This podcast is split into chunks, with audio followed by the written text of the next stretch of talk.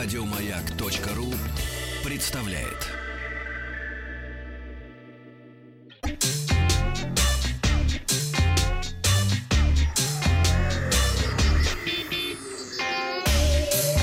Страна транзистория. Вахтанг подготовил нам новости высоких технологий. Начнем мы с компании Яндекс, которая объявила о начале продаж двух новых устройств со своими фирменными голосовыми ассистентами Алиса, гаджетов Irbis A и DXP Smart Box.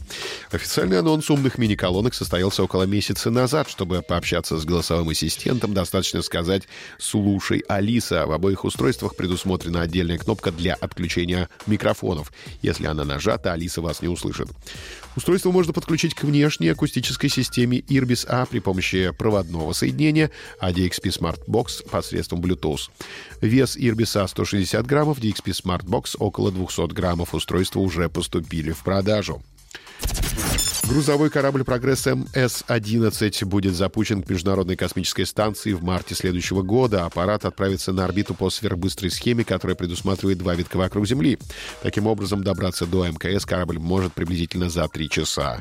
Двухвитковая схема впервые в истории была опробована в июле нынешнего года во время запуска грузового аппарата «Прогресс МС-9». Продолжительность полета с момента старта корабля до момента его стыковки с орбитальной станцией составила 3 часа 40 минут. Это от Челябинска до Екатеринбурга на автобусе. Для того, до того момента использовались две схемы сближения кораблей с Международной космической станцией, четырехвитковая и двухсуточная. Запуск аппарата «Прогресс МС-11» запланирован на 28 марта. В перспективе двухвитковую схему планируется применять и при запусках пилотируемых кораблей. Это позволит повысить комфорт полета космонавтов. На днях в окружной суд США на Apple был подан иск, на, 50, на 55 страницах которого утверждается и доказывается, что спецификациями экрана iPhone X компания намеренно вводила пользователей в заблуждение. На официальной веб-странице iPhone X говорится, что модель оборудована экраном 5,8 дюйма, однако истцы обратили внимание на то, что в качестве площади экрана были посчитаны и некоторые элементы корпуса устройства, вырез и углы. Согласно их собственным расчетам, истинная диагональ дисплея iPhone X составляет 5 целых 6875 десятитысячных дюйма. Неверным инициаторы разбирательства считают и указанные в официальных характеристиках iPhone X разрешение экрана. По их данным, каждый пиксель состоит не из трех, а из двух субпикселей, а значит, приведенное в спецификациях значение 2436 на 1125 точек не соответствует действительности. Apple пока не прокомментировала выдвинутые в ее адрес обвинения. Депутаты Государственной Думы приняли в первом чтении законопроект о агрегаторах онлайн-такси. Согласно этому законопроекту вносятся дополнительные ограничения и обязательства для таких сервисов. Среди новых требований водители обязаны получить специальное разрешение, которое выдается минимум на 5 лет, и агрегаторы будут обязаны работать только с такими водителями. Водитель должен будет иметь водительский стаж не менее трех лет.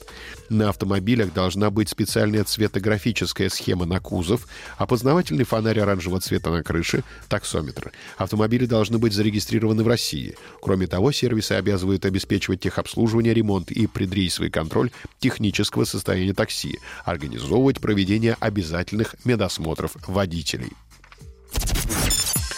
И, наконец, миниатюрные ретро-консоли NES Classic и SNES Classic скоро покинут полки розничных магазинов. В интервью Голливуд Репортер на прошлой неделе президент Nintendo of America Реджи Филса Айма сказал, что обе мини-консоли не вернутся на рынок после того, как текущие запасы будут распроданы. Так что этот праздничный сезон станет последним. Nintendo собирается сосредоточиться на увеличении своего каталога ретро-игр, доступных для подписчиков Nintendo Switch Online. Обширный и постоянно расширяющийся выбор наименований игр поколения NES доступен только участникам этой платной подписки. У крупных розничных продавцов вроде Amazon на данный момент консоли NES и SNES Classic Edition все еще есть в ассортименте. Это были новости высоких технологий. Еще больше подкастов на радиомаяк.ру